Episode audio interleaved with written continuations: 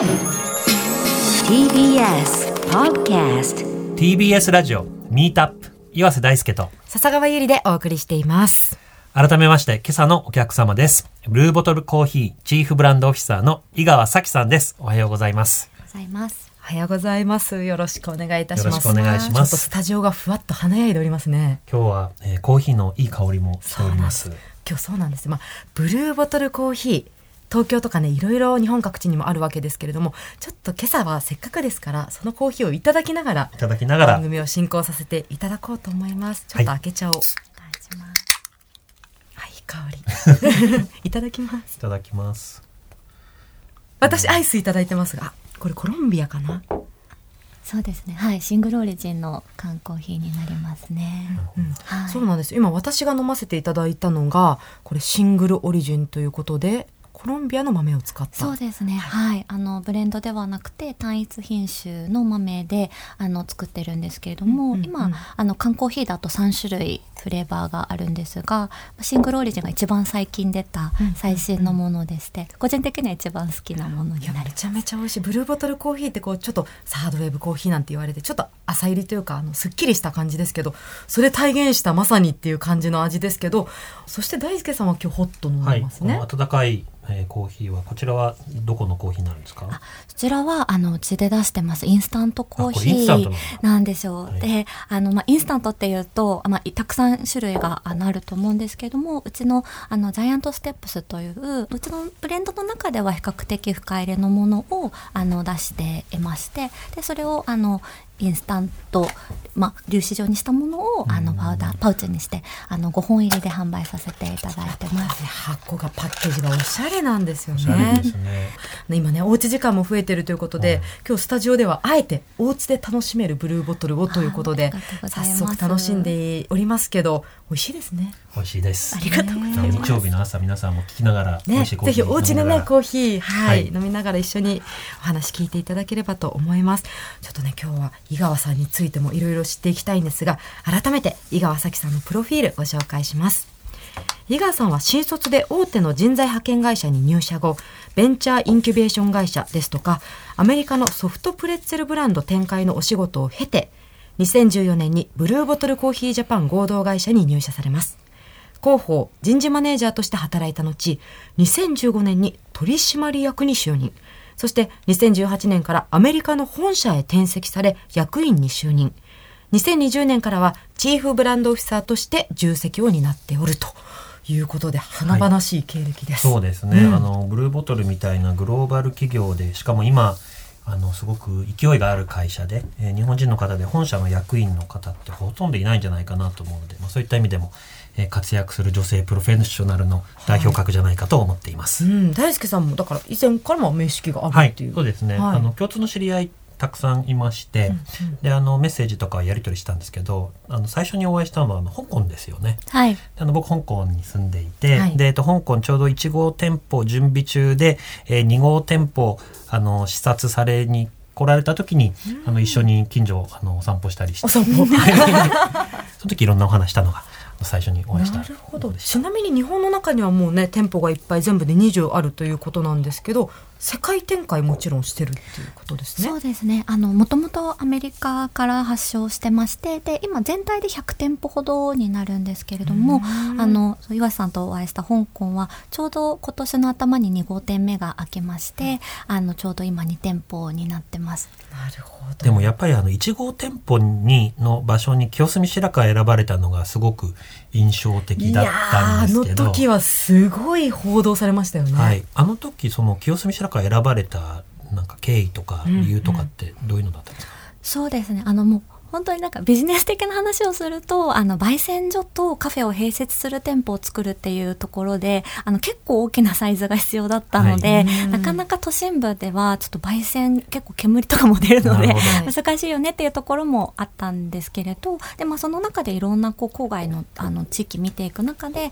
あの創業者のジェームズ・フリーマンというものと当時の社長だったブライアン・ミーハンという2名がたまたま清澄をこう案内した時にすごくもともとアメリリカがのスタート地であるオークランドという街になんか雰囲気が似てるっていうふうに彼らが言いまして、多分その工場とかそういうものの跡地がで、こう結構あの大きなスペースがあるような建物がたくさんあるっていうことだったりとか逆に高い建物がなくて本当に空がバーッと抜けていたりあの川があったりでアートシーンみたいなのも、まあ、美術館があったりとかっていう形でこう文化が生まれる街であるっていうなんかそういうところがすごくオークランドに似てるというふうになんか彼らは感じたみたいです。僕すごいわかりますね。あのオークランドもそうだし、あとあのポートランドとかうんもそういうおしゃれな地域じゃないですか。はいな雰囲気が今日住みってある気がして、でも2015年ですから、あのブルーボトルさんが出て、ますますあの一帯が新しいお店いっぱいできておしゃれになったような感じもあるので、まあ、目の付けどころがいいなと思いました。でねでもこれ確かブルーボトルコーヒーが日本に上陸した時に我々が馴染みが深くなったのは確か日本にインスパイアされてるらしいぞっていう話も多く報道された記憶があるんですが。はい、そうですね。もともとあの創業者のジェームズ・フリーマンというものが本当に日本がまあ大好きで、でかつまあ日本に今何度か来ている間にこう喫茶店のすごくファンになりまして、うんでまあそこでこうあのよくうちでも出しているこうドリップコーヒーっていう、まあ、このメソッドも含めてすごくこうアイコニックでありすごくこうクラフトマンシップが詰まった素敵なブリューメソッドだねということであのアメリカにも逆輸入といいますかあの持ってきてでブルーボトルの中でドリップを、まあ、見せる形であのサーブし始めたっていうのからあのアメリカもどんどんこうそのメソッドが他の会社にも広がっていったというふうには聞いています。はい。あのこのインスパイアされたお店が渋谷にある喫茶店茶亭波頭ってちょっと調べたところあったんですが、はい。あとあの南千住のバッハさはい。んがすごい好きだってどっかで読んだ気がするんですけど、これありがとうご正しいですはい、正しいです。よね、なんでそれ読んで僕もジョギングがてら行ってみたんですけど まあなんてことのないものすごいクラシックな、うんうん。あの本当に歴史のある喫茶店ですよね。そうですねジェームスとも何度も一緒に どちらも行ってるんですけどやっぱりあのマスターが入れてくれるそのバーカウンターの目の前に座ってずーっとあのドリップしてもらうのを見てるのがすごく楽しいみたいで。カップとかもすごく高貴な感じのお店でしたね。はい、でなんかあのこう合わせてこう毎回違うカップでこう出してくださるのもすごく好きだっていうこととあとはあのどちらもバッハさんも佐藤さんもペーストリーもすごく美味しくて、うんでジェームスは奥様がペーストリーシェフでいらっしゃってなんかその喫茶店の、まあ、もちろんそのドリップだったりとかそのメソッドのところも好きなんですけれどもそうかな家族でこう奥様がペーストリーを作って一緒にこう合わせてペアリングで出しているみたいななんかそういうとこもすごく気に入ったみたいです。っとどこかで聞いた話ですね。あ以前お越しいただいたゲストでフレッシュネスバーガーうんの創業者の栗原さん方がいらっしゃったんですが奥様がケーキを作ってお店に出してたっていうでしたね。話がありましたね。はあ、なるほど。じゃあそういういろいろなね、こう日本でのやっぱり思い入れを一回揉んでというか作り変えてまた持ってきたっていううん流れがあるということですね。でもあの日本的な喫茶店だとかモーニングみたいのって完全に日本の文化みたいに根付いてるじゃないですか。アメリカではどういう感じだったんですか？あの新しいサードウェーブと呼ばれるものが出るまではもう少し確率的なものしかなくてそれで手作り感のあるその新しいカフェが登場したみたいな感じなんでしたっけ？そうですね。あのまあどっちかというとこうやっぱりチェーン店で、まあ、しっかりコーヒーを出しているような確実的なお店か、まあ、それこそベーグル屋さんとか、うん。マフィン屋さんみたいなところにコーヒーがついていてなのでコーヒーがメインというよりかはお食事だったりそのやっぱりトゥーゴー文化がアメリカは強い気がするので、やっぱりこう一緒にお食事持って出ていく時にコーヒーもそこであの受け取るみたいな。だからあんまりこうコーヒーが前に出て小さくてこだわってというところは少なかったように思いますね。あともう一つあのアメリカ朝早いですよね。あのモーニモーニングというか朝早い文化があるので、うんうん。例えばサンフランシスコとかに行くと6時ぐらいから、はいはい。あのカフェとかやってますよね。そうですねでそれでそのアメリカの文化に慣れて日本帰ってくると朝遅いなっていうのがあるんですけど ブルーボトル何時からやってるんですか？日本はえっと8時が早い店舗で遅い店舗だと10時とかはい11時なんですね。だから海外の方とか遅いねって言われません？ます言います。へえ、そんな早いんですね。特にもうカリフォルニアとかからチームが来てると時差ボケもあるから朝めちゃくちゃ早く起きてしまうので まだっていう多分あの車社会だから夜遅くまで出歩いて飲み歩くみたいのがないから多分寝るのも早いし起きるの早いですよね。そうです確かに。ね海外の方々って朝必ずランニングしたりっていう、はい。朝がすごく有効活用できてるうん。イメージありますけど、あとあのスターバックスは例えば第三の家とかなんかそういうなんとなくのビジョンがうんうん。こう、私たちにも浸透してるなってところがありますけど、そういう意味で言うとブルーボトルってどういうイメージですか？そうですね。まあ体験っていうところが多分すごく重要視してるポイントなのかなと思ってまして、もちろんそのサードウェーブっていうふうにあのくくられる時にはそのコーヒーのそのカップの中身の話が結構多くなるんですけれども、もちろんそこにもこだわりがあるんですが例えばそのバリスタとかと話しているとやっぱりそのホスピタリティだったりとかコーヒーを出す空間の大事さとかそういう話はすごくよくしてましてやっぱりどういう空間で何をどう楽しむかによって美味しさってすごい感じ方が変わるからじゃあその私たちはその美味しいってすごくこう感覚的なところでお仕事させていただいてるので、まあ、それをまあ最大限引き出すことを会社としてはまあ美味しい豆をソーシングしたりとか、うん。焙煎したりという形であの提供できているのでじゃあそれをどういうふうに調理してお客様にお渡しするかっていうところはただこう入れ方だけではないその他のこう空気感だったりとかあのこう出し方だったりとか接客だったりとかっていうところでもあのずんどんどん加点していけるものだと思っているのでなんかそこに結構意識を向けているところが他との違いかなとは思います。でもあのさきさん今の肩書きがチーフブランドオフィサーですけど、その一つ前の肩書きが、えーカスタマーエクスペリエンス担当役員と顧客体験担当役員なのでアメリカのお客様も含めてお店入ってから出るまでどんな体験されるかっていうのを、まあ、デザインされたりするのを担当されたんですよね。そうですね。はい。で今もチーフブランドオフィサーでそこも含めて見られてるということ、ね。はい。という。なるほど、はいじゃあそのねお仕事の実どんなことを一体されてるのかって部分も聞いていきたいですね。はい。なんかこの5年ぐらいで日本のコーヒー文化が少し変わってきたなとかっていうことってありますか？そうですねでも本当にいろんなコーヒーショップがたくさん増えたなっていうのは、うんあの一言においてもあるかなというのとあとやっぱりサードウェーブってなんかそのもともと私たちが上陸した時ってなんか例えばあの食べログとかのコメントでなんか酸っぱかったみたいな、うん。あのそういうやっぱり酸味が強いコーヒーだイコール酸っぱいみたいな、あのそういう書き込みすごく最初あのいただいたんですけれどもあの特に私たちは何も変えてないんですがなんかお客様からそういう反応って今あんまり伺わなくなってはあ。でなんかその馴染んだのもあると思いますし、その小さなあのお店もたくさんできた中で、ええ。こうこうコーヒーショップの中でこう豆にこだわるとか焙煎の仕方にこだわるみたいな考え方もあの浸透してそこからたくさんあのまたそういうファンがあの私たちだけじゃなくて増えていったのかなっていうふうには感じます。うんでも本当にあの美味しいコーヒーって会議の空気を癒したりするんですよね。あの前の会社で取締役会で、あの結構厳しい議論とかすることあったんですけど、あの近所にあの小さなコーヒー屋さんがあってそこからポットであの毎月1回持ってきてもらうようにしたらですね、はい。社外のあの厳しい取締役の方々もちょっとほんわか和らいでたような気が いいいたします。影響が。それはそうかもしれないですね。確かに会議中に美味しいコーヒーがあるとなんかね話の転がり方も変わりそう、はいそうなんですそよの使い方はいいですね。かなあのおすすめします。勉強になります、はい。なるほど。でちょっともう一つお伺いしたいんですけどやっぱり飲食業界においてコロナの影響は避けて通れないと思うんですが、お客さんのこう流れとかあのトレンドに変化を感じることってありますか？そうですね。やっぱりあのまあ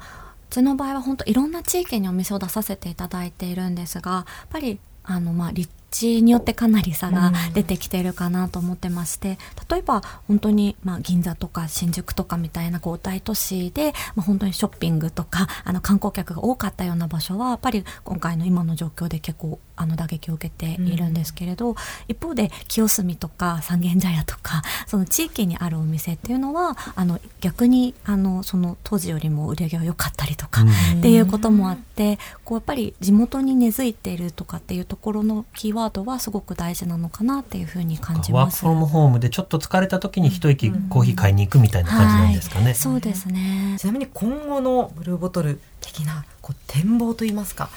なんかこういう取り組みをしていきたいとかちょっとこういうこと目指したいみたいなことありますか？そうですね。あの引き続きあの数をというよりかはなんか面白い、あの出店の仕方だったりとか、新しい地域だったりとかっていうところにどんどん出していきたいなというふうに思ってますのでこれまでのその20店舗でのラーニングで、まあ、こういうことはあの日本のマーケットに合いそうだみたいなことも学んできましたのでそれを生かしてあの少しずつ広げていけたらいいなと思ってます。今、はい。東京横浜京都神戸ですけど、次ここ狙ってるとかって言えないかもしれないですけどどどのどのエリアが今気になってます。かでも予定はないんですけど、はい。個人的に狙ってるは、はい。あの福岡狙ってます。おーいいですね、はい。さあそして井川さんのこれまでのキャリアについては来週深く聞いていこうと思っているんですがちょっとやっぱりさっきの冒頭のプロフィールが気になっててあのブルーボトルコーヒーに入社されてから結構異例ともいえるスピードでわーっと出世なさって今役員ということなんですけど最初は広報と人事担当で入られたんですか、はいでそれから半年で日本支社の社長になられたとか、はい。で本社の役員になられたとか、うん。ということで、まあ、こういう聞き方するのがいいかわかんないですけどどうやったらそんなに早く ストレートですね。え出世の階段を駆け上がられたんですか、あ個人的にあんま出世っていう風にあんまり思ってなくてなんかいろいろ目の前のことやってたらここに来たみたいななんか一番かっそこいい。んな感じなんですけど、はい、でもすごく周りに恵まれていたのがあるかなとは思います。素敵すぎるんですけどあのでも入社したタイミング広報ですから、はい。そこから役員とかになる可能性があるって入社当時は思ってた全然思ってませんで、うん。あの本当に、まあ、何度かこうブランドローンチを経験させてもらっていたのであまたこうあのこう行列作ってあのお客様にたくさん知ってもらってあの何店舗か開けたらまた次のブランドに行くのかなぐらいの あのこうあの感じで入社したので、はい、あのまさか自分が代表になるとか全部をこう見ていくとかっていうことは本当に考えてなかった最初入られた2014年11月日本の正社員は何名ぐらいいらしたんですか、えっとですね5名ぐらい。まだ少なかったんですね、はい。なるほど。でそれから半年後の2015年6月に日本代表に就任されたと、これはあの創業者の方か社長の方に呼ばれて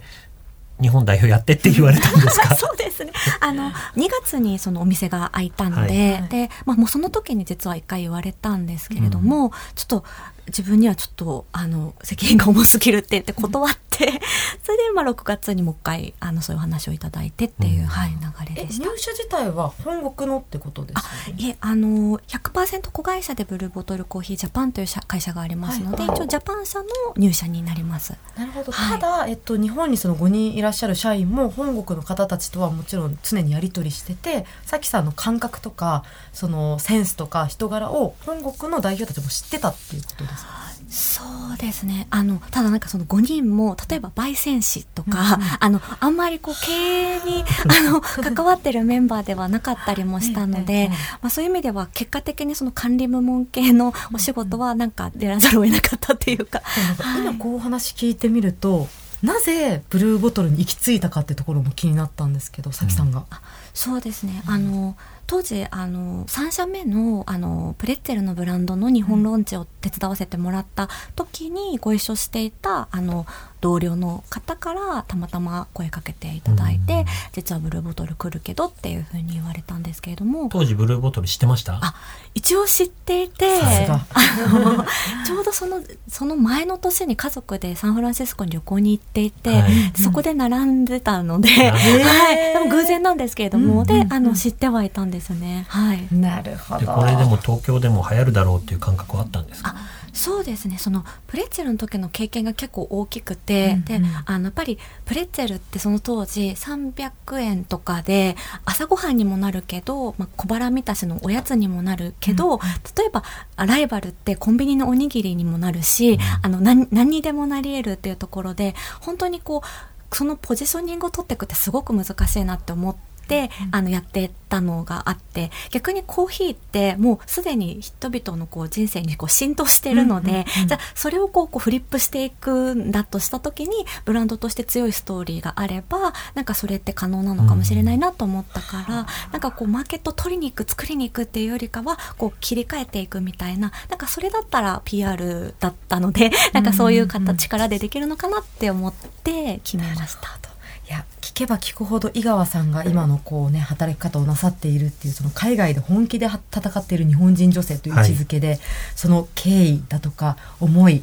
気になってきますけど来週はい。深く聞かせていただこうと思います。ということでブルーボトルコーヒーチーフブランドオフィサーの井川咲さん来週もよろしくお願いいたします。よろしくお願いします